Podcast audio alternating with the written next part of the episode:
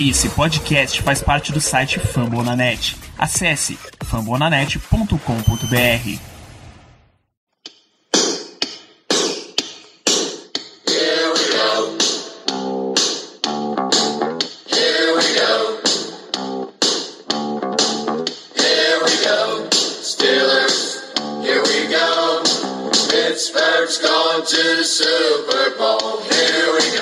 Muito bem, pessoal, estamos começando mais um Black Yellow Brasil Podcast, episódio de número 119, se não me falha, não me falha as contas. É, tá de férias, é um negócio maravilhoso, rapaz. Sou o Danilo Batista, seu host, de volta para fazer esse podcast excelente sobre o Pittsburgh Steelers. Hoje a gente vai voltar a falar do presente, depois de uma enorme jornada pelo passado. E para fazer esse programa comigo, eu tenho a presença de Caio Melo. Boa noite, senhoras e senhores. Vamos lá falar um pouquinho desse início de pré-temporada, training camp e preview da, da temporada de 2019 20 que está chegando e eu estou bem ansioso. Vamos lá. Gosto muito quando você fala 19 20, Caio, porque dá todo indicativo de que a gente vai jogar em janeiro esse ano de novo. Tá conosco também esse homem que é sempre otimista, Germano Coutinho. Boa noite, Germano. Boa noite, Danilo. Boa noite, Ricardo. Boa noite, Caio. Boa noite aos ouvintes. E tá chegando. A NFL tá chegando, falta pouco mais de um mês. E vamos que vamos. Temos também a presença deste homem onisciente sobre Pittsburgh Steelers, Ricardo Rezende. Muito boa noite. Boa noite para todos. Um prazer estar de volta para gravar mais um podcast com os amigos à mesa agora de Casa Nova, né? Podemos dizer, em termos de gravação. Estamos gravando pela primeira vez no famigerado Discord. Muito obrigado para todos que nos ajudaram via Twitter com indicações. Que é aquele negócio, a gente realmente sabia que uma hora ia dar merda o Hangout pelo YouTube, mas estava como todo bom brasileiro, só estava postergando, postergando.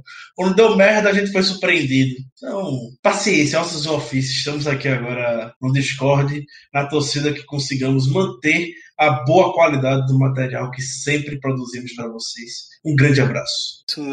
Para vocês verem como erros acontecem para todo mundo, Acabo de errar o número desse nosso episódio, Germano soprou aqui no meu ouvido. É o 118, não o 119. Não fique perdido, você não precisa ir buscar no feed um episódio que você perdeu. Você está no lugar certo. Assim como o Steelers está no lugar certo, está em, como todos os anos, em Latrobe fazendo seu training camp. E é esse o nosso primeiro assunto do podcast de hoje: atualizações de training camp. Estamos o quê? Uma semana de treino já? É, duas semanas. Duas semanas. Começou na sexta passada, então tá uma semana e um final de semana. É isso aí, uma semana e um final de semana. Feito que temos de atualizações, quem tem, quem tá se destacando, quem tá terrível, quem já pode mandar embora, o que é que vocês têm para me contar de training camp? Posso, vocês, vocês me dão as honras de falar do meu pupilo? É, Sempre. Vamos lá. Vamos lá. É, vamos deixar muito claro que eu sempre fui um entusiasta do, das qualidades técnicas do Cam Sutton. Eu sempre vi potencial nele desde o ano que ele quase saiu pro draft e acabou não saindo. E agora parece que ele finalmente estourou. Ele tá tendo um training camp de, de, de Art Burns, né? É o jogador que mais tem interceptação nesse training camp. Eu acho que são quatro já no, nas costas dele, em, nesse aí, uma semana e meia, basicamente, de, de training camp. Vem sendo um jogador que vem se destacando na secundária. Seria aí o meu nome, além do Ola, né? O Ola Denier. Mais uma vez, mais um ano que a gente vem falando muito do Ola, que ele vem mostrando muito, muita, é, é, é, muita evolução no, no, no, no, jogo de pass rush dele, nos pass rush moves. E além disso, ele mudou fisicamente, ele melhorou muito fisicamente e se mostra mais adequado e adaptado à posição de outside linebacker, até para a questão aí do que a nosso coaching,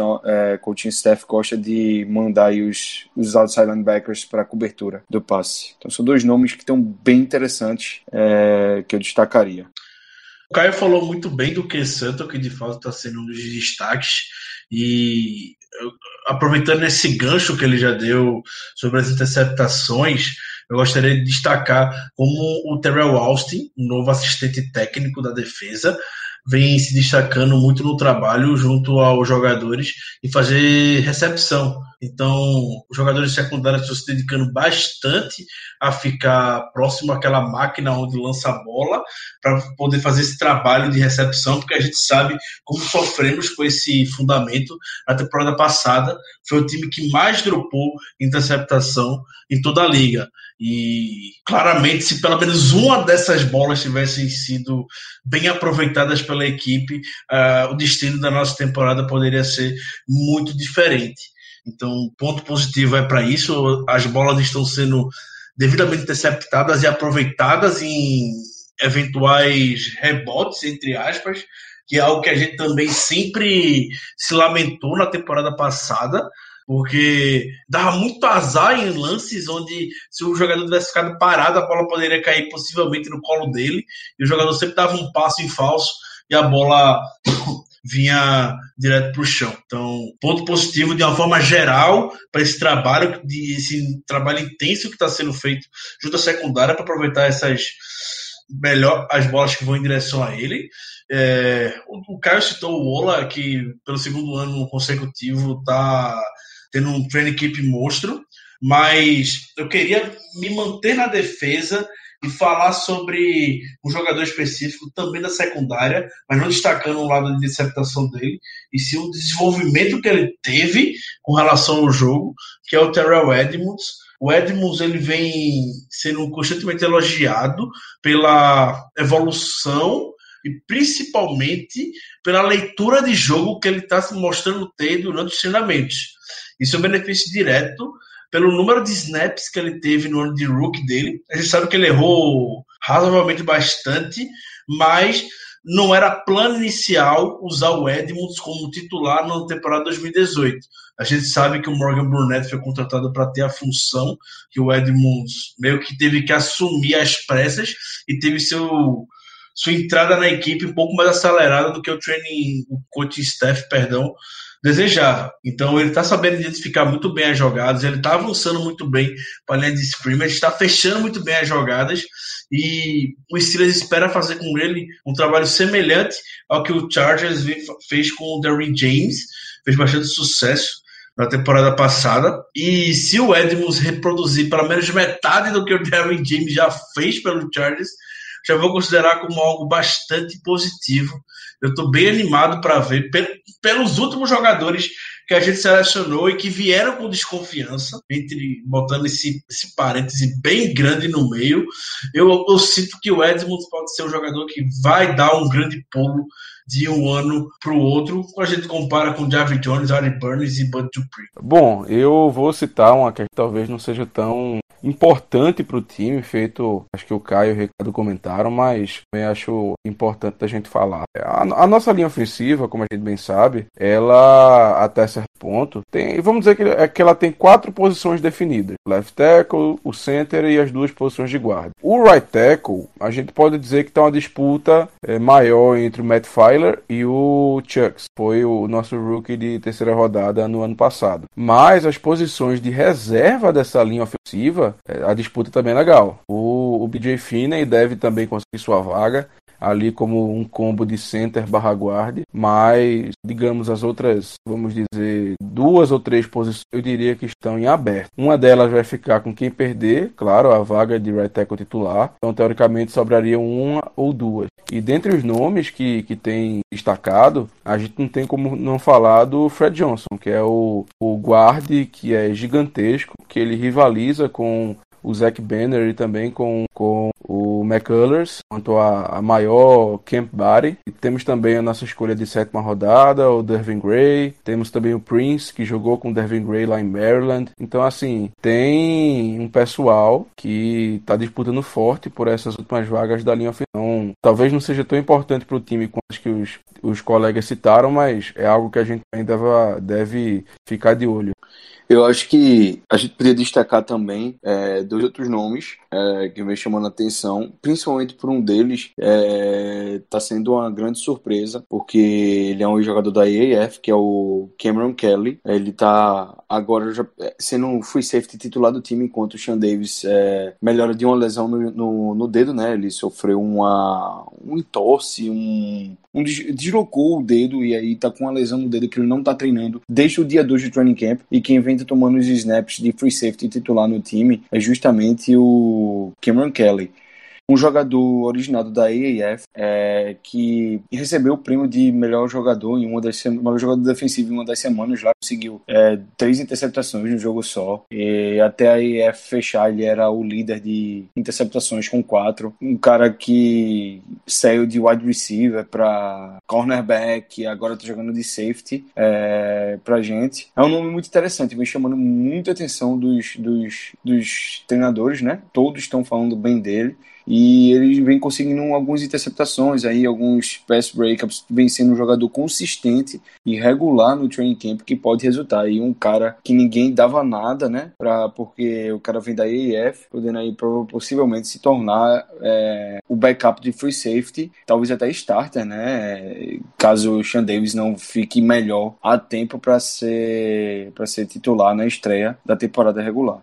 E pode rolar alguma troca também, né? A gente vê que os Steelers geralmente faz troca agora em agosto, principalmente perto do final de agosto. Sempre que aparecem jogadores no training blog que o Steelers já teve interesse, geralmente jogadores mais novos, com mais pedigree, que foram selecionados e não, em, em rounds mais baixos e não vingaram. É, o Steelers geralmente vai atrás desses caras e o Keith Butler já deixou o, o a dica, né? A dica, o, o spoiler no, numa entrevista dizendo que o Steelers está procurando por esse terceiro safety, está procurando por um backup para free safety e o Steelers ainda não achou. Então meio que indicando que o Steelers pode trocar por alguém, meio que indicando aí que alguém está sendo desafiado a, a emergir como esse jogador, como essa pessoa, não sei se é um indireto aí pro Marcos Allen, não sei se é um indireto aí pro, pro Kelly é, é, mostrar mais serviço, enfim. É algo interessante que veio da entrevista do Keith Butler aí dessa desse início de training camp. Tem mais destaques? O que, o que, que o Steelers já fez de... Tem eventos especiais de, de training camp? Eu sei que já teve Family, Family Day, Family Night, né?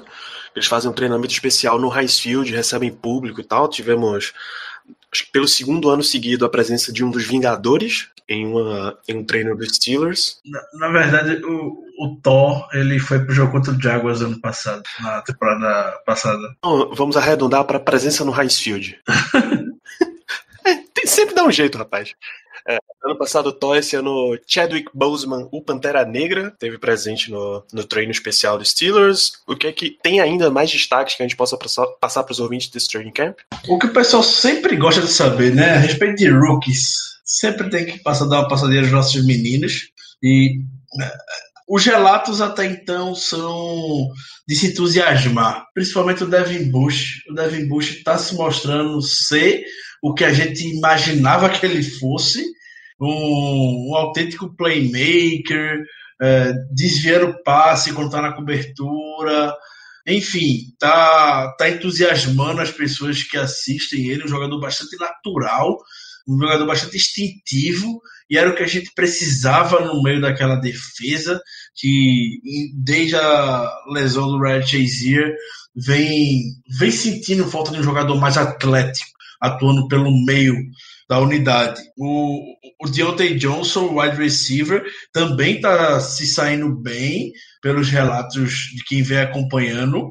É, é, sempre importante a gente frisar que o, o que a gente compartilha são percepções que as pessoas que estão em loco vem nos treinos. Muita gente questiona no Twitter se a gente vê alguma coisa. A gente queria muito poder ver alguma coisa, ter alguma transmissão ao vivo, mas a gente vê os vídeos e os relatos de quem está presente em Latrobe, compartilha conosco. E pelo que fala, o Deontay Johnson tá, tá saindo bem, tá se mostrando ser também o que ele era no tape. Um, um cara bastante ágil, que percorre rotas muito bem, tem um ótimo trabalho de pés.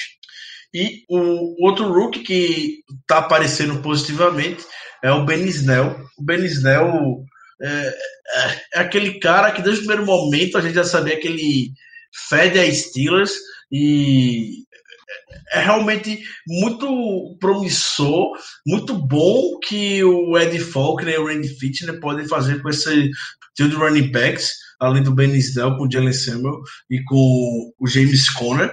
O Snell tá está se destacando. Então, a classe desse ano pode já ter um bom impacto no, na primeira temporada, que é algo que a gente sabe que vocês e a gente também, eventualmente, gosta bastante. Teve o Darren Gray, que o Germano já destacou anteriormente, está aparecendo bem no, no rodízio do, dos jogadores de linha ofensiva. Só um comentário interessante sobre o Ben Snell. Até o Big Ben falou muito bem dele essa semana. Falou duas coisas sobre ele. Primeiro, sobre o Pass Protection, falando que muita gente estava é, citando como algo que fosse ser um ponto fraco do Ben Snell, o Pass Protection, porque ele teve alguns drills que ele não foi muito bem mas Big Ben deixou muito claro que, na verdade, ele foi bem sim nos dias, porque ele comprou um ou dois segundos e ele falou que aquilo ali era o que ele precisava para poder completar jogadas. Falou que isso era um ponto que ele estava vendo como positivo, porque o Benisnel, apesar de não estar tá indo muito bem, ele estava se esforçando pra caramba para mostrar serviço é, e melhorar né, nessa parte de, de pass protection e também falou é, que ele é um recebedor muito subestimado, mas muito subestimado mesmo. Disse que para passar a confiar no Benisnel, ele ele estava propositalmente dando passes ruins nas mãos do Benisnel e fora do alcance dele. Ele falou exatamente isso: eu estou dando passes ruins, passes é, bostas. e ele está recebendo praticamente tudo, se não tudo. Então é algo que está estão subestimando muito as mãos do Benisnel. Ele é um bom recebedor e ele vai surpreender muito é, é, nos snaps que, que for aí é, requisitado, requisitado dele que ele receba passes. Outra coisa que eu tenho certeza que um amigo ouvinte já pergunta é sobre lesões. A gente teve alguma lesão significativa, alguém que aparente que vai perder um bom tempo de treino barra jogo? Teve a do Sean Davis, né? É, além da do Sean Davis, teve a preocupação do TJ Watt, que na primeira atividade física ele teve uma lesão na coxa, mas felizmente no domingo, dia 4 de agosto, ele saiu da pup list, já começou a treinar normalmente. O, o, o Tony sempre deixou claro que não era uma lesão grave, que só tinham feito isso meio que de forma, um trabalho meio de prevenção, com o TJ Watt para não piorar, porque ele já tem um histórico de lesão nessa coxa. Então, botaram no DM só, se recupera 100% para que vai precisar de você essa temporada, como todo mundo já imagina. E é padrão, né, Ricardo? É padrão demais essa lesão, né? Todo ano ele tem. Todo ano tem. É, ano passado, temporada passada ele perdeu grande parte do training camp com essa lesão. Felizmente se recuperou a tempo da temporada regular. E além do TJ Watt, uma lesão do Sean Davis. Isso, como o Caio já falou, teve um o dedo deslocado, até agora ele está parado, mas em nenhum momento chegam para falar que é uma lesão grave. Do mesmo jeito, só estão deixando ele de molho, que não vale a pena arriscá-lo agora. Gente já tem um depth tão, tão fino, tão fraco na posição de safety arriscar o titular se machucar, ter uma lesão mais grave, realmente não vale a pena. Teve o Dante Moncrief também, né? O Moncrief sofreu uma lesão no dedo numa, numa, recepção, numa bola que ele foi disputar com o Arnie Burge na semana passada. É, ele também sentiu aí um dedo que ficou até todo torto. Postaram uma foto na TL, o dedo dele estava todo torto. Parece ali que ele teve alguma. Parecia que era alguma coisa séria, mas parece que ele tá bem, não tá 100%. É, é que quando ele voltou, ele voltou acho que na, no sábado, ele tava fazendo só recepções com a mão, é, mas ele parece tá, tá chegando perto dos 100%. Essas lesões do Moncrief são engraçadas porque ele sempre se machuca, ele sempre volta a treinar. É, Enfim, ele, é. ele, ele, nunca fica afastado das atividades. É, é sempre muito curioso. E hoje teve o, o Marquinhos Pounce, hoje segunda segunda-feira. O Marquinhos Pouncey foi retirado do treino por algum motivo que não se sabe, é, não, não, não teve nenhuma, nenhuma explicação nem de alguém do departamento médico, nem do Tomlin, não se falou nada, pelo menos até agora eu não vi nada a respeito dessa saída mais cedo do treino do Tomlin, ele, ele comentou sobre a lesão do do Pounce, mas só falou que é uma lesão pequena. Só falou isso, sem maiores detalhes. Bem, além de training camp, a gente está chegando na hora da pré-temporada. O primeiro jogo do Steelers é dia 9 de agosto. A gente tem jogos dia 9 recebendo Tampa Bay Buccaneers, 17 recebendo Kansas City Chiefs, dia 25 jogando em Tennessee contra o Titans e dia 29 jogando em Charlotte contra o Carolina Panthers.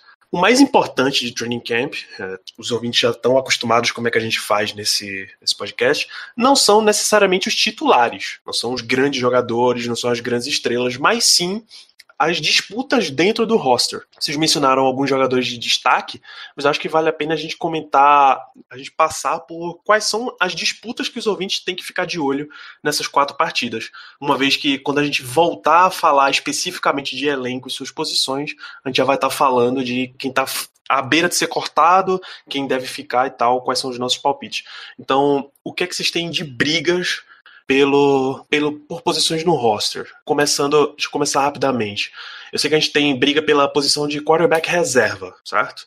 Joshua Dobbs ou Mason Rudolph, no mínimo, para ver quem é que fica ativo para os jogos, quem é que fica inativo. Tô indo na ordem que tá na, que tá na Wikipedia pra gente ver. Running back tem três fechados, então deve ser um quarto running back disputando. Isso. É, esse quarto running back aí talvez para tirar alguém, sei lá, para special teams ou então para ir pro, pro practice squad. Enfim, eu vejo, eu vejo aí que o Malik Williams está muito bem falado. Um running back que ano passado estava em Atlanta, esse ano tá indo relativamente bem tem muitos reportes eh, favoráveis a ele. É o único cara que eu daria um destaque aí para que talvez ficasse com uma vaga extra no roster ou ficasse aí de, de backup, de molho no practice squad, se ele for e, elegível, né? Aí que hoje a disputa é ele contra de Trey Edmonds para baixo no roster, não é isso? Exatamente, exatamente. Ele, o Trey Edmonds e mais alguns outros ali que não conheço muito. Muito bem. Wide receivers, os nossos seis, se os Steelers for levar seis, efetivamente, estão mais ou menos fechados.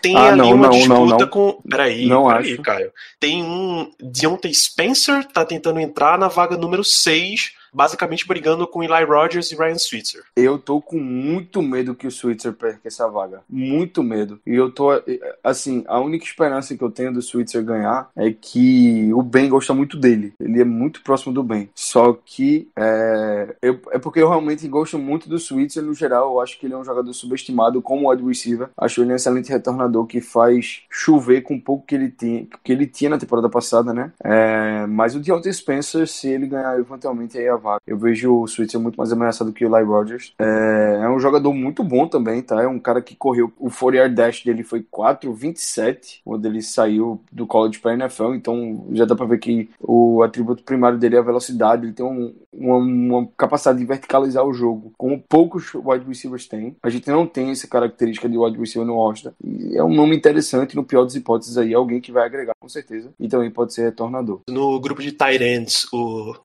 a, os três patetas foi desfeito, uma vez que uh, Jesse James foi embora para o Detroit Lions, Zach Gentry está no lugar dele. Então, Gentry, Greenbow, McDonald.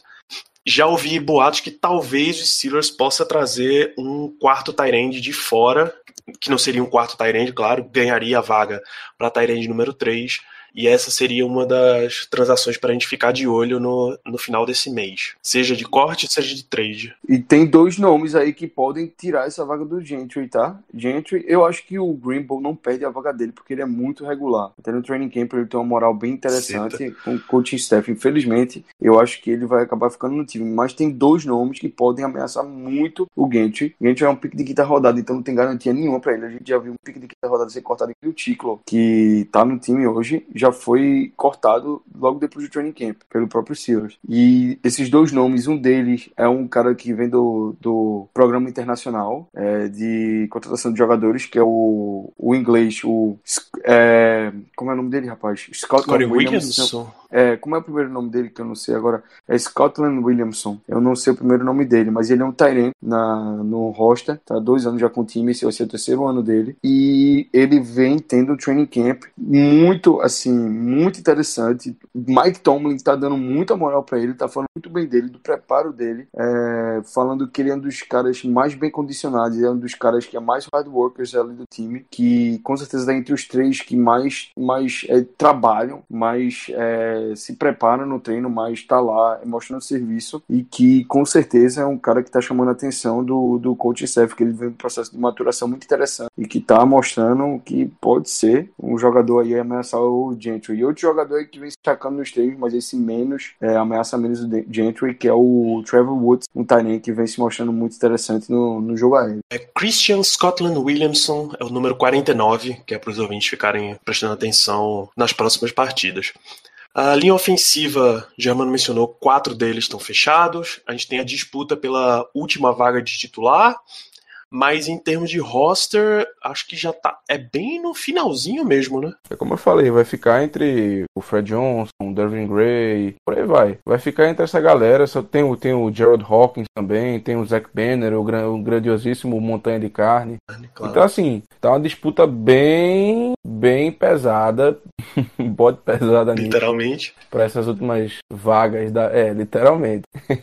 e, e se depender do, do Ola, o Gerald Hawkins não volta pra NFL, não, se depender do Ola, viu? Porque o Ola tá acabando com ele no training camp. Existem coisas que são complicadas para a pessoa. Então, linha defensiva, a gente segue com, com os nossos quatro titulares, Alualo, quer dizer, quatro titulares, vocês entenderam? Os quatro fixos, Alualo, Hargrave, Hayward e Stephen Tuitt. Tem, eu sei que tem Lavon Hooks, Dan McCullers, mas esse, daí para baixo é tudo disputa de disputa de roster, né? Bugs deve estar garantido e o resto tá disputando mais uma vaga, provavelmente. Bugs não tá garantido, mas vai. O, o McCullers, pela, pela primeira vez em alguns anos, vai ter um, um adversário à altura. Acho que todo ano a gente fala isso também, Vicicado. todo ano tem essa. Não, esse ano não dá mais pra McCullers. Ah, não. não. Ah, meu amigo, prepare-se, viu? Prepare-se, porque o McCullers, ele adora pré-temporada. Ele adora pegar aquele center reserva, aquele, aquele third stringer ali, que ele come os caras vivos. Agora chega na regular, aí é outra história. Isso. Ele vive por isso. Então, amigo ouvinte, preste bastante atenção no número 93, Daniel McCullers, porque ele vai aparecer bastante nessa pré-temporada. Uh, Até porque não tem como não prestar atenção quando ele tá em campo, né, velho? Exatamente. Tire os olhos um pouquinho dos recebedor contra cornerback, vê um pouquinho do meio da linha que você vai ver este homem enorme lá no meio. Uh, outside linebackers, temporada passada a gente foi com três e esse ano Ola volta para a briga em quatro além de, de Watt, Tíquilo e Dupree, com quem Ola tá disputando essa vaga nesse momento? Acho que ninguém. Eu acho que esse momento ninguém, Ola é né? lock. Eu acho que esse momento o Ola já é um lock no, no time, sem dúvida. Inclusive aí apostaria que ele é, é questão de tempo para ele passar o Tíquilo no, no depth aí e ganhar ganha rotação na posição de outside linebacker, com o tanto que ele vem impressionando. Agora, o Saron Smith é alguém que a gente vai ter que conversar sobre, né? Porque eu acho que ele disputa a vaga no roster, não é nem com o Rosie Nix, pelo pelo fato de ele estar recebendo o snap como fullback, é com outro inside linebacker. Não sei quantos eles vão levar, se eles vão levar uma mais é, inside linebacker, ou se vão levar uma mais no outside, mas vai ser a disputa entre ele e talvez ali o Gilbert, ou um dos ice keepers da vida. É, é uma conversa meio complicada. A gente tem que fazer conta para saber quem, quem vai ficar de fora aí. Esse vai ser um pedaço muito animado do, do episódio quando a gente for comentar o elenco final. Uh, inside linebackers, Devin Bush, claro, Tyler Matakevich provavelmente fica, Vince Williams provavelmente fica e Mark Barron provavelmente fica.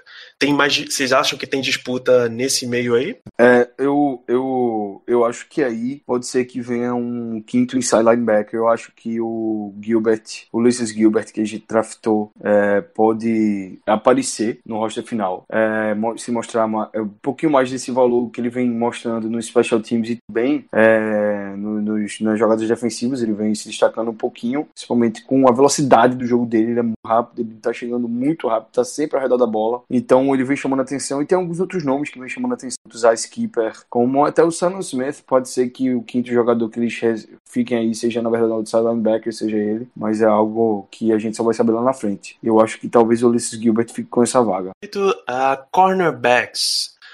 Joe Hayden, claro, Mike Hilton, claro, Justin Lane é quase certo, Steven Nelson também, Cam Sutton também. Quer dizer, Cam Sutton é um nome forte para a briga. Tem mais jogadores pintando nesse, nessa disputa aí? Tu falou Artie Burns, tu falou Artie Burns, Artie Burns fica certeza. Artie Burns, quer dizer, Artie Burns fica, mas é um, um bom caso que tá no trading block, né? Rapaz, se conseguirem trocar o Artie Burns, eu vou pessoalmente para Pittsburgh apertar a mão do Kevin Colbert.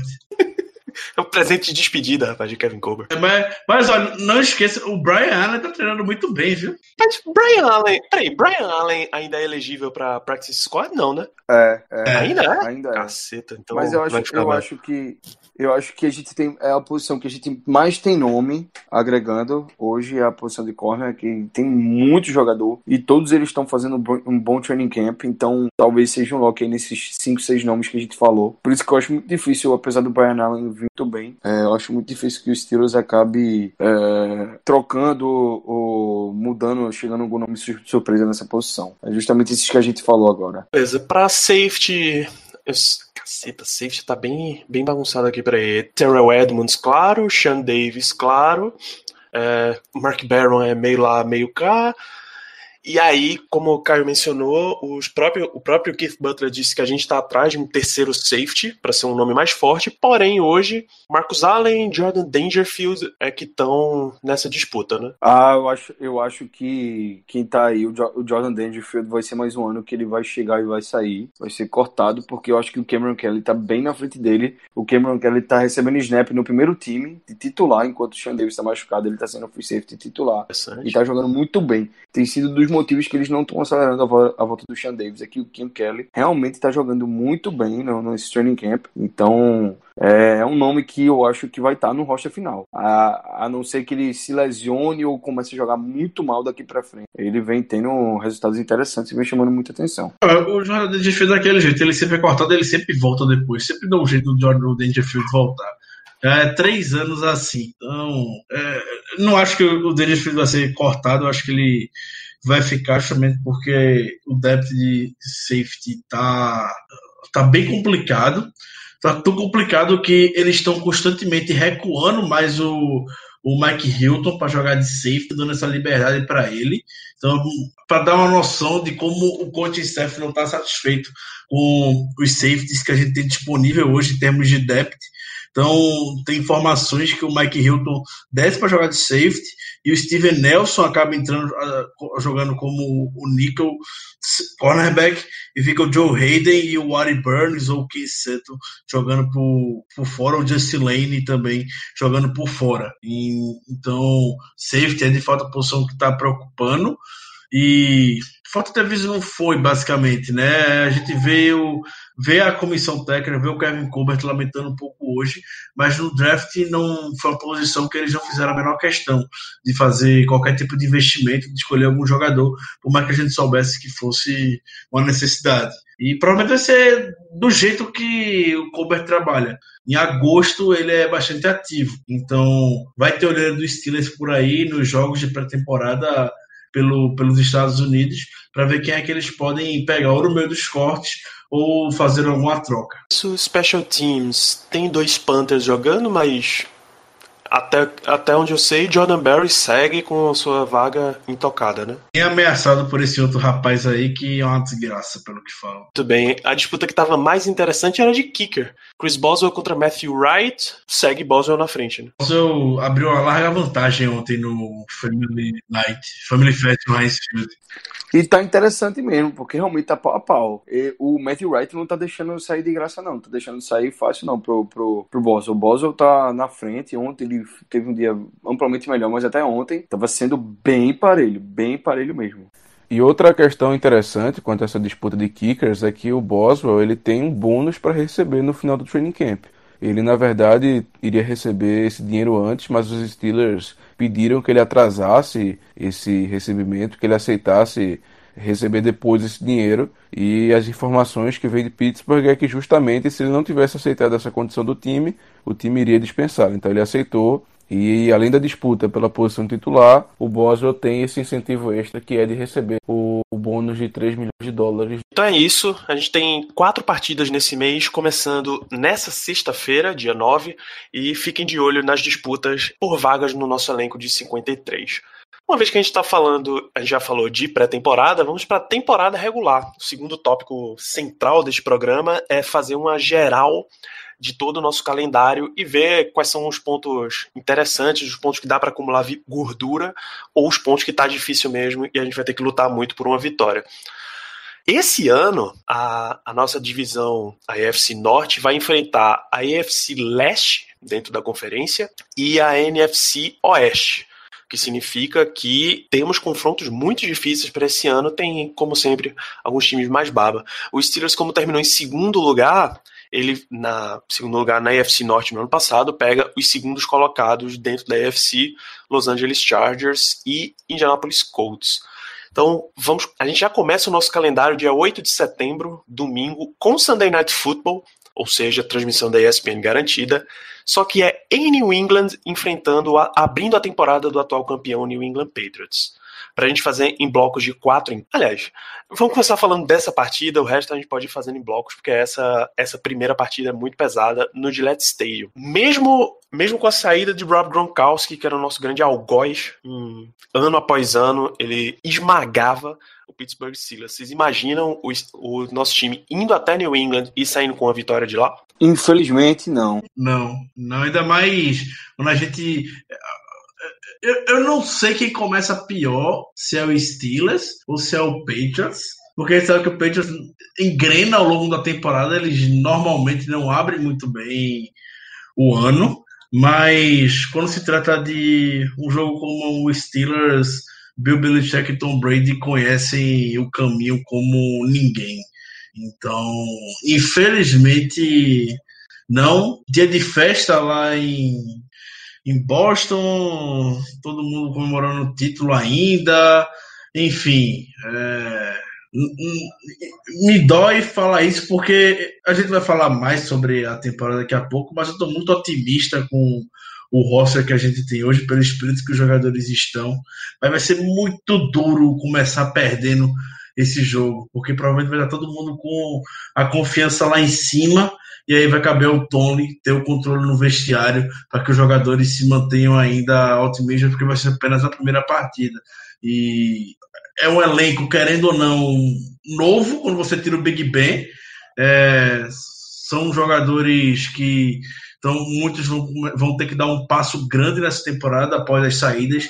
A gente teve de Tony Brown e Le'Veon Bell. Então, ser difícil, muito ingrato o Steelers de 2019 ter que começar enfrentando o Patriots. Se o jogo fosse no Heinz Field, eu diria que a gente ganharia, sinceramente. Mas como não é, eu também estou prevendo a derrota. É, eu nem, eu nem me animo pra esse jogo. Eu sei como é que a postura dos Steelers em jogo fora de casa. Geralmente a gente toma um balão, principalmente de time mais fraco, ainda mais com um time mais difícil. Agora que a gente tá sem o Antonio Brown, gente não sabe o que esperar do ataque. É, então eu acho que a gente vai tomar uma sova mesmo do Patriots logo na primeira rodada, lá com um clima de clima de, de festa, clima de canhamo fácil, vai ser fácil mesmo. Eu acho que a gente vai tomar uma sova daquelas enormes. Também acho, daquelas de, como diz o outro, perder o rumo de casa casa. Então a gente muito provavelmente abre a temporada com uma derrota em rede nacional. Que delícia. Então, os próximos quatro jogos que a gente tem, ah, vamos falar os próximos cinco. A gente tem semana 2, uma da, duas da tarde para o Brasil, recebendo o Seattle Seahawks. Semana 3, dia 22, no horário das 5, visitando o San Francisco 49ers, isso na, jogando na Costa Oeste. Depois, dia 30 de setembro, um Monday Night Football na semana 4, recebendo o Cincinnati Bengals. Semana 5, recebendo o Baltimore Ravens. E na semana 6, visitando o Los Angeles Chargers, no que é outro Sunday Night Football. Aonde são os pontos é um começo bem, bem pesado até, porque o time mais fraco que a gente tem aqui é Cincinnati, mas é um duelo de divisão. A gente sabe que eles sempre entram pesado em cima da gente. Como é que vocês imaginam essa sequência inicial até a semana 6? Eu acho que a gente vai no famigerado 2-2 aí nesse, nesses quatro primeiros jogos. Eu acho que a gente não, conhece, não consegue ganhar do Seahawks. Eu acho que hoje o Seahawks é um time muito mais completo, mais maturado, ofensivamente e defensivamente, muito mais pronto que o nosso, que os Steelers. E logo depois de tomar uma sova contra o Patriots fora de casa, o time vai chegar meio sem moral. Então eu vejo que a gente perde pro Seahawks na, na data 2. E aí o San Francisco 49ers já é um time mais fraco, já é um time mais, mais frágil até, eu diria. Eu acho que a gente consegue fazer uma graça contra o 49ers lá. Eu não espero muita coisa do 49ers em questão de botar problema pra gente, não. Apesar do 49ers ter mudado muito, ter contratado bem, ter tido bom draft, eu acho que a gente tá na frente deles e do Bengals, eu acho que o Bengals vai estar tá uns anos aí perdido em relação ao time deles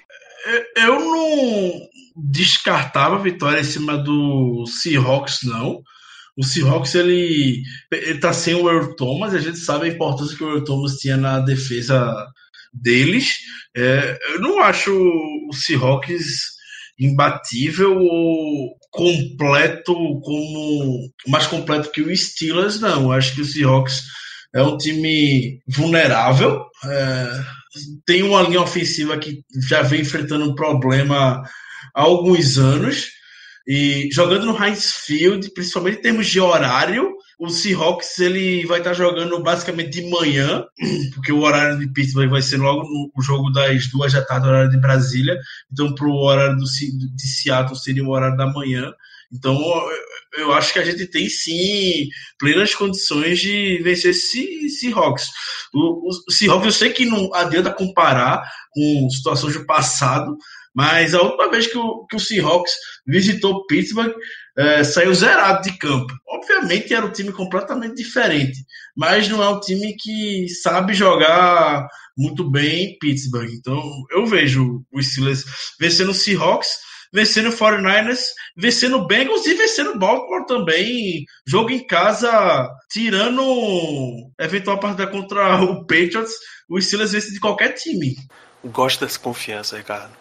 Gosto bastante. Germano, o que, é que você tá vendo para esse começo de temporada? É, eu tô mais numa toada parecida com a do Ricardo. Eu acho que o, que o Seahawks em casa vai ser um desafio considerável, mas por ser em casa, é, mesmo que a gente venha de uma derrota com os Patriots, eu acredito que a gente vai conseguir sim ganhar dos, do, do Seattle no Heinz Field. Então, para mim, essa partida seria uma vitória. Essa partida contra os 49ers, ela, ela é mais difícil do que. Eu acho que ela vai ser mais difícil do que a gente tá pensando. Eu acredito que na rodada 3 o Garápolo ainda não tenha se machucado. Vai ser um pouco mais complicado do que tá aparecendo. Mas também acho que a gente consiga ganhar. Porque o elenco deles, como um todo, não é tão forte. Depois, Cincinnati Bengals e Baltimore Ravens. Uh, tudo pode acontecer. O Bengals deve estar com um dos times mais fracos da NFL. Acredito eu, nessa temporada. Então diria que a gente ganha, até por ser no Heinz Field. E contra os Ravens é aquela coisa. A gente nunca, nunca se sabe, né? É, o ataque deles é, vai ser uma coisa bem interessante de se ver. É um ataque que vai correr muito com a bola. Então a nossa defesa vai ter que estar preparada para isso. E então acho que eu vou na mesma na mesma toda do Ricardo. Acho que dá para conquistar quatro vitórias, mas alguma coisa está me dizendo que a gente vai sair desses quatro jogos em um 3 e 1. Eu acho que um deles a gente vai perder. Qual eu não sei, mas um deles eu acho que a gente perde. Então, meu palpite é parecido também com o do Ricardo, que a gente ganha todos esses em casa, mas eu tô considerando que a gente vai perder para São Francisco já naquele ritmozinho de tem um jogo esquisito que a gente sempre perde toda a temporada. E esse nem é o jogo mais esquisito que o Steelers tem esse ano, mas sempre dá uma complicadinha fora de casa. O Steelers adora perder esses jogos que parecem estar bem fáceis. O Steelers perdeu pro 49ers ganhando do Chargers na semana 6, é, fora de casa. É, a questão, a questão do daqui o Fernandes hoje tem uma controvérsia que está começando a ser criada para a posição de quarterback deles. O Nick Mullins vem treinando melhor do que o Jimmy Garoppolo, apesar de do Kyle Shanahan dizer que não tem. É, eu acho que a tendência de sair essa controvérsia é crescer durante o último ano e pode ser que a gente veja aí um, um 49ers meio, meio em crise não, mas meio em, no meio de uma fusão ali entre descobrir é, quem, vai, quem vai ser o starter de vez pela temporada deles. E a gente sabe que o, que o Garoppolo não é garantia nenhuma de nada, tá entrando no último ano do contrato que ele assinou uns anos atrás. E vai ser complicado aí. Eu não sei, eu não sei se eles chegam tão, tão é, é, é estáveis para a partida dos Steelers, não. Rapaz, já é o último ano, é, Caio. É não, é não. O, o Mullins ah, pode fazer chover. Exato. Pode fazer chover. Não, é o último ano. Eram três anos de contrato até 2022 o contrato do, do Garoppolo. Ah, eu, achei, eu, achei, que era Eu acho que até 2022. Então, então é 5, desculpa, eu me equivoquei. O, o, eu achei que era 3. O Nick Mullins pode fazer chover, pode fazer o que for, mas o Fortaleza não vai botar o cara de 18 milhões no banco, não. Olha só, não, só não pra, vai... Só para ajudar. Tá, mas se ele começar mal, a controvérsia vai começar a buzinar no ouvido do Kyle Shanahan. Vou começar a falar que o Nick Mullins está treinando melhor, que ele tem que ser o starter. E aí começa uma controvérsia dessa que vai tirando o foco do time. Começa o wide receiver vai preferir a, a preferir um quarterback ao outro. E a gente sabe que isso existe. Então... O, John Lynch, o John Lynch vai pessoalmente pra sideline demitir o Kyle Shanahan se ele não conseguir dar jeito num, num time com o Jimmy Garoppolo depois de ter pago essa fortuna pro cara. Deixa eu, eu, deixa eu dar uma ajuda para Caio aqui. Se o 49ers cortar Jimmy Garoppolo antes da temporada 2020, são só 4 milhões de dead money. Cara, se ele se machucar de novo e for uma lesão séria, ele vai ser cortado, sinceramente. Porque três anos seguidos o cara perdendo quase a temporada toda. E ainda mais se for outro problema no joelho, meu amigo, aí esqueça. Isso porque na, no primeiro ano de contrato dele, que foi ano passado, o Niners absorveu um cap hit de 37 milhões do Jimmy G, porque ele estava machucado. Aí já gastaram quase todo o cap hit de uma vez para nos anos seguintes poder ficar mais tranquilo. Ajuda quando ajuda quando você tem muito espaço no salary cap, né? Isso aí é outra coisa, é um time do Shanahan, né, velho? É um cara que foca muito o jogo terrestre. Enfim, então, pelos relatos de vocês, a gente vai com quatro vitórias nos jogos de 2 a 5. Chegamos para visitar o Los Angeles Chargers na semana 6. Foi um jogo que na temporada passada a gente perdeu. A gente perdeu na temporada Roubado, né? Perdeu, Foi roubado. Nós fomos É por isso que eu roubados. fiquei Nunca muito na dúvida. Caceta, é verdade. Aquele jogo da- das interferências absurda. O cara deu uma, uma, inter- uma cipuada, porque o termo correto é esse. E falso start. E falso start. False também. start. Falso start. Sim, eu É, assim, eu, eu, eu concordo que houve erro da, erros excessivos da arbitragem, mas no final do dia eu tô tentando criar uma opinião mais que evite falar da arbitragem é, e puxe mais pra atuação do time. E aquele touchdown, pra mim, o que mais me lembra daquela partida, eu jamais vou esquecer, vai ser aquele touchdown de Kina, que o Sean Davis e o É, Joe Hayden tinham interceptação na mão e os dois batendo cabeça com cabeça e deixaram a bola flutuando para as mãos do Allen, um lance que era pra ser uma pique tranquilo e praticamente, sei lá, a vitória ali no, no, no, num drive que tava no final do jogo, perto do final do jogo já, e a gente conseguiu a lambança daquela e praticamente mudar a história do jogo, que a moral do time saiu daquilo ali pra quase zero. Foi 30, e- 30 a 33 no Heinz Field. Esse ano, vocês acham que a gente dá a vingança, a gente perde novamente, porque o jogo agora é em Los Angeles, no, no pequenino Dignity, Dignity Sports Health, ou alguma coisa assim. Todo mundo vai achar que a gente vai perder, a gente vai lá e ganha. A cara do Steelers isso. É, Eu, eu acho que a gente toma uma cipuada também aí, tá? Eu Ah, acho que não a gente toma uma não. cipuada. E vai ser uma cipuada porque justamente todo mundo vai achar que o Steelers vai, que o Steelers vai vir de quatro, cinco vitórias seguidas. E é o momento que o time, que, o, que a torcida se empolga, o time vai lá e toma aquela velha boa sova. Eu acho que esse, acho que esse a gente ganha.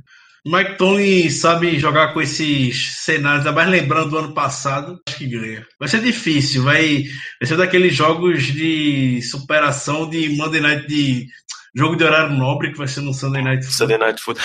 Caralho, é verdade, Sunday Night Football, então o Steelers ganha esse jogo. É, eu acho que ganha. Prime, prime Steelers gosta desse cenário. A gente é exato. Sabe, jo- sabe jogar demais em prime time germano. Exatamente. Eu diria que a gente perdeu o jogo, mas depois dessa informação que vai ser o Sunday Night, eu tô com vocês, eu acho que a gente ganha. Esse, esse é um daqueles Sunday Nights que pode mudar ou, ou é Não, Acho que garantido não. nosso? Não, é não. semana Flex, 6. não é flex não, né? Não Não é flex, tá. não. Graças a Flex é Deus. a partir da semana 11. Graças a Deus. Então a- a- aumentou um pouquinho minha esperança de que a gente não vai tomar. Vai ser só uma derrota difícil. Né? Muito bem, a gente tem uma bye week na semana 7. Acho que podia ser um pouquinho, um pouquinho mais tarde, era melhor, mas também não é na pior semana possível. E voltamos para uma sequência no Heinz Field, começando com Monday Night Football contra o Miami Dolphins, recebendo o Miami Dolphins. Esse eu não vou nem perguntar para vocês, esse você tem que marcar a vitória na coluna. Até porque esse é o jogo do Panthers do ano passado, né? É isso aí, a mesma, tipo, o Isso. mesmo roteiro, é o que o Steelers vai em chutar os caras. Passar por cima, muito bem, não vou. Rapaz, Danilo, eu, Não, peraí, peraí, olha, eu vou, peraí, eu vou discordar Peraí. de você. Esse eu, eu sei que esse é o jogo um dos jogos mais bizarros que a gente tem e o Steelers ama de coração perder esse jogo, Não, mas não é possível. não, não é por isso não. Não, não, não é por isso não. É porque você falou que esse jogo você tem que marcar logo a vitória no, no- na tabelinha, né? gente aqui sim. Aí eu vou discordar de você. Não é esse jogo, é o próximo. Muito bem. Semana 9, dia 3 de novembro, 2 da tarde, Indianapolis Colts no Heinz Field. Não, se a gente perder esse jogo, eu desisto da temporada, é sério. Se eu falar Não tem eu condição falar- da gente perder do eu- Indianapolis Colts no Rainfield. Não tem. Se eu falar que eu acho que a aí gente se a perde gente esse jogo, ganha, eu acho que perde. costas. Ah, Ricardo, Não aí você tá, você tá endoidando, velho. Eu acho que perde. Também não perde, não. Eu acho que perde. Mano, o, o, o Colts, olha, a gente tá pro Colts assim como os Patriots estão pra gente. Essa é a Sim, realidade. Isso aí. Não tem como. Eu sei, eu concordo, mas esse Colts tá diferente. Tem coisa diferente nesse Colts. Não, Ele acho tava no não, passado, velho. né? Assim, é um, um time muito A bom. manchete, a Um manchete dos bom. jornais lá de Indianápolis vão, vão, ter, vão, vão dizer o seguinte no outro dia: Jogamos como nunca e perdemos como sempre. Eu tenho certeza absoluta.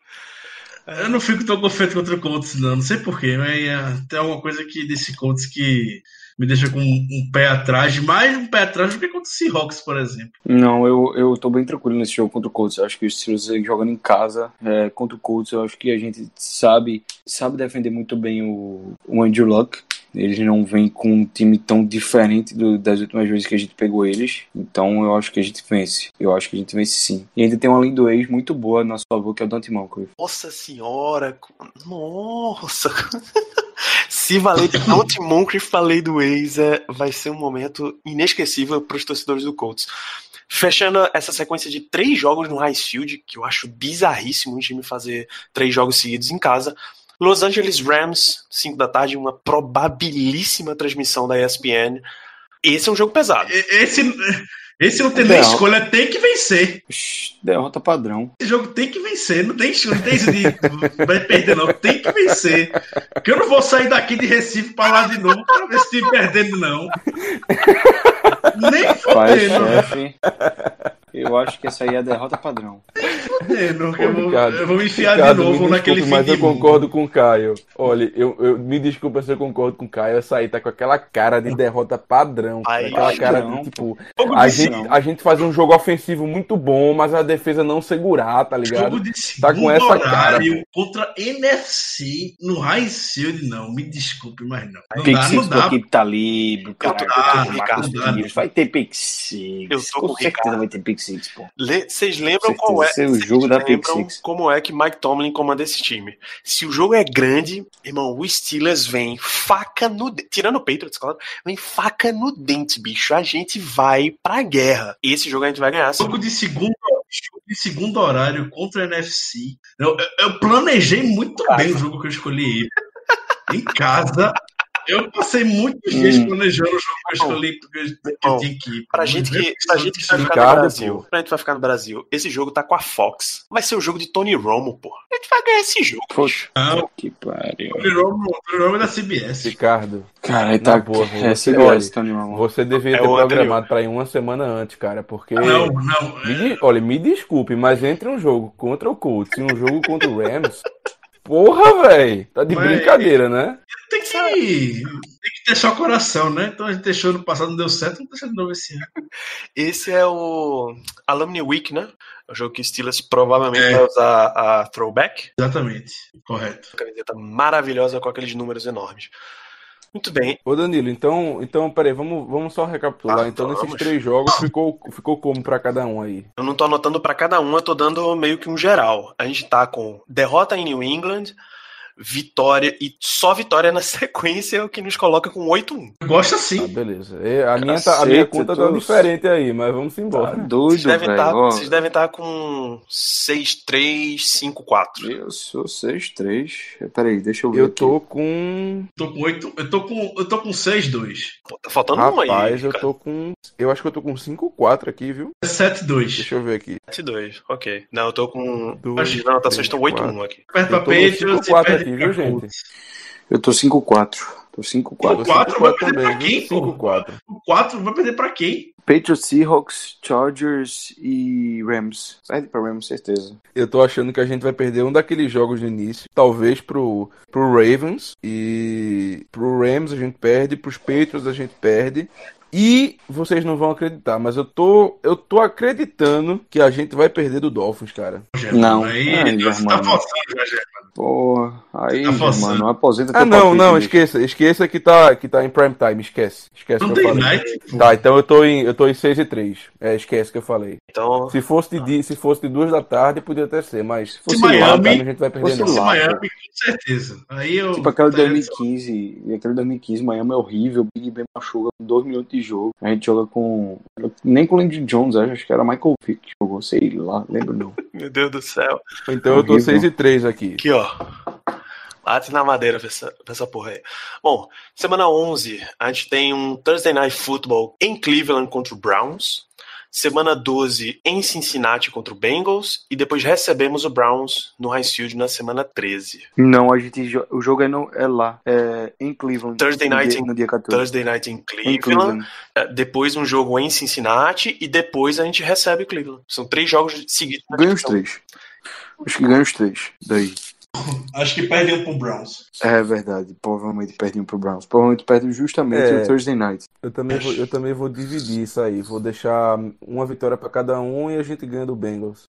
E, eu, e, na minha opinião, do Bengals pra frente a gente ganha todos. Rapaz, olha, isso, isso é otimismo, meu filho. Bengals pra frente, a gente o quê? Vence? Ganha todos. Vence todos do Bengals Ah, eu pra também frente. acho, eu também acho. Browns, Também acho. Cardinals, Bills, Jets e Ravens fora. Esse jogo do Ravens fora é aquele jogo que o Steelers dá o sangue pra ganhar a divisão, pô. Dá o sangue. Não, esse Ravens fora eu não questiono, não. Meu ponto. Vamos encerrar aqui. Depois de receber Cleveland, a gente visita Arizona, recebe Buffalo, visita New York Jets, é o jogo esse lei do ex, e visita Baltimore. Pra mim, a nossa derrota nessa, Essa, nessa essa, sequência final tá em Nova esse York. calendário tá estranho. Não, não perde, perde o Jets nunca. É de pro Jets. Nova York nunca. Sabe por quê? Boa. Porque o Jet- o Jets não é mais time bosta. O Jets vai ter um time bom e outra coisa, o time vai querer ganhar do Le'Veon. Não tenho dúvida que esse time vai querer ganhar ganhar Le'Veon do. Steelers também. Também vai ganhar do Steelers também. Mas Le'Veon Bell não joga só, pô. Le'Veon Bell joga- vai jogar só lá. Essa, esse calendário tá meio estranho, viu, gente? Tá muito estranho porque tá faltando, tá faltando aquela derrota de praxe pra aquele time ruim. Só que se a gente for analisar, Eu já botei pô, minha. o- os jogos contra time ruim aqui, vamos, vamos botar, vai, contra São Francisco, que pode ser ou pode não ser, contra Miami Dolphins, só que é prime time. Depois tem contra Arizona, os Jets e o Bills, vamos dizer. Só que o- esses últimos três são na reta final da temporada, que geralmente a gente vai bem. Então, Tem aquele tem trap algo estranho, game. Mas como- exatamente. Não, tem aquele trap game do tipo. Não tem. Pode ter, pode ter durante a temporada que vai surgindo de acordo com o que for acontecendo, mas não tem É um aí. Raiders fora de casa que a gente já sabia que ia perder no início da temporada passada, por exemplo. É, não tem, realmente não tem um trap Tem game. aquele não. trap game Tem, que a gente chega e, porra, realmente. O que, o que chega mais perto justamente do Dolphins, mas não como é Sunday Night, prime time, eu acho difícil que a gente perca esse jogo. Não, o e Dolphins. vindo da Bay, né? Vindo da Bay, tem que, tipo, tudo se alinha aqui pro, pra que a gente. Perca esse jogando na segunda ainda, pô. Pois É, é. realmente tá muito estranho isso. Não, E é por isso, é por isso que eu acho que nesses últimos quatro jogos a gente vai perder um deles. Eu tô, eu tô apostando em Arizona, porque é fora de casa, não sei. Não, então, eu acho que mim, Estádio fechado, o Big Ben joga bem, gente estádio fechado. E outra coisa, Mas e outra mesmo coisa, assim- é muita paternidade. Pô, Arizona perdeu pra Landry Jones, pô. Bom, então a gente tá na previsão pessimista. Acho que Germano, que tava o mais pessimista, tava 11,5. Já- É eu o acho que eu Caio. É, o é Caio. o Caio que Eu tá pessimista. 11,5. 11,5 eu terminei aqui, 11,5. Bem, pe- foi, foi o máximo que eu fui de pessimismo, que foi 11,5. Tá, a gente tá trabalhando, como sempre, entre 11,5 e 13,3, que é a base que o Steelers sempre tem trabalhado nos últimos, na era Mike Tomlin. Eu tô, eu tô 13 e 3. E aí, tá vendo? O meu também tá 13,3. Eu não acredito, mas o meu tá 13,3. Então a gente já pode dizer que qualquer coisa menor do que 10 vitórias seria uma surpresa negativa. Seria. É, sim, seria. sim. A não, ser- a não ser que viesse alguma lesão que mudasse a temporada, tipo, é, a gente perder os dois titulares da DL, ou perder o Big Ben. Aí é, é- É, aí não, Aí não conta, né? né? Não conta, né, velho? Não conta. Isso. Em termos de. Não- Todo ano a NFL calcula a força, da, a força do calendário dos times baseado nas vitórias do ano anterior. O Steelers está exatamente no meio. Com, ele está ponto. Tá 49% de vitória. Os times que ele vai enfrentar, se você somar vitórias e derrotas, deu uma campanha de 49% de aproveitamento no ano passado. É o 19, empatado com Lions e Baltimore Ravens também. Com, com essa campanha, que a gente deve ter, quase que certamente daria um título de divisão para os Steelers novamente. Né? Acho que ele só perde na divisão um jogo pro Browns. É, eu acho que o único time que disputa divisão com a gente é o Browns, porque eu vejo o Ravens com problema de quarterback também. Mesma coisa que eu visualizei lá no Fonte, eu acho que vai ter no Ravens também. Eu acho que a gente vai perder uma pro Ravens, eu tô com essa impressão. Muito bem. É muito padrão, né? É muito padrão. É aquela coisa. E muito provavelmente alternado eles ganham em Pittsburgh e a gente ganha em Baltimore. É o que acontece todo ano, ultimamente. Nesse discutimos os dois tópicos principais que a gente tinha para essa semana, todas as atualizações do training camp, o nosso calendário para 2019. Então vamos pedir, vou pedir para os nossos queridos companheiros de mesa considerações finais, por favor, Caio Melo. Ah, velho, é. Considerações finais sobre o training camp. Tem nomes interessantes surgindo. Acho que é um dos training camps mais. Que mais é, é, é me deixaram ansiosos para a temporada de todos, de, de, todos que eu já acompanhei. Acho que esse é o que chega mais perto, principalmente pelo desenvolvimento da secundária. Parece que a secundária está só rasteiramente chegando num nível interessante. E também porque o ataque parece que vai ser um ataque com armas completamente novas, né? Tirando o Juju e o Conner. O resto aí vai. E o McDonald vai ser um, um ataque novo, que a gente não, não sabe muito o que esperar. Mas é, pés no chão, né? Eu tô bem pés no chão para esse início de temporada. E vamos acompanhar aí essa pré-temporada que vai ser bem divertida e interessante ver o Mason Rudolph jogar.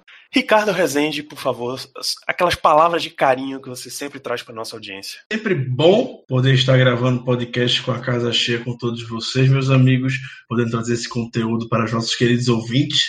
E para minhas considerações finais, cheque o convite para acompanhar a pré-temporada conosco através do Black Yellow BR, no Twitter e no Instagram. É, a gente gosta, eu particularmente, não gosto de pré-temporada, eu gosto de assistir jogos de da pré-temporada. Quanto mais tiver a turma do terrão, mais eu tô gostando. Quando entrar aquele jogador que ninguém sabe quem é, aí sim a gente vai ver que vai estar tá valendo muito a pena. Então, vem com a gente, vai ser bastante legal poder acompanhar mais um ano de pré-temporada. Vamos ver quais, qual, qual será o grande jogo da Precision de 2019, quem será o, o, o herói da pré-temporada que vai aparecer e garantir seu lugar no roster final. Um grande abraço. Germano Coutinho, agora sim, despeça-se da nossa audiência. Bom, para as minhas considerações finais, eu vou citar o fato de que essa temporada vai ser muito boa para a gente aqui no Brasil, porque muito provavelmente teremos vários jogos transmitidos pela ESPN. A gente pega muito time forte, muito time de torcida aqui no Brasil e os horários também estão ajudando. Então, eu acredito que a gente vai ver muito Pittsburgh Steelers aqui na, na tela da ESPN. Então, para a gente efetivamente encerrar esse programa, os recados de sempre, acessa lá Twitter e Instagram, arroba Black Yellow Brasil, para que a gente ganhe mais relevância e para que os Steelers ganhem mais partidas, porque sim, a sua participação influencia no resultado do time, você sabe muito bem disso. siga e interaja, deixe cinco estrelas no iTunes, segue a gente no Spotify também, assina onde, onde você puder e avalie positivamente o nosso podcast, assim mais e mais ouvintes podem chegar e conhecer o Black Yellow Brasil. Agora a gente deve entrar num ritmo semanal, porque agora sim tem Steelers Football. Nessa sexta-feira a gente vai receber o Tampa Bay Buccaneers sem transmissão da ESPN, mas com transmissão do Game Pass. Tem um modo gratuito que você deve assinar, porque você deve assistir o jogo dos Steelers e aí você não vai precisar da ilegalidade dos links corsários. Um grande abraço a todos vocês e nos vemos na semana que vem. Yeah. Uh -huh.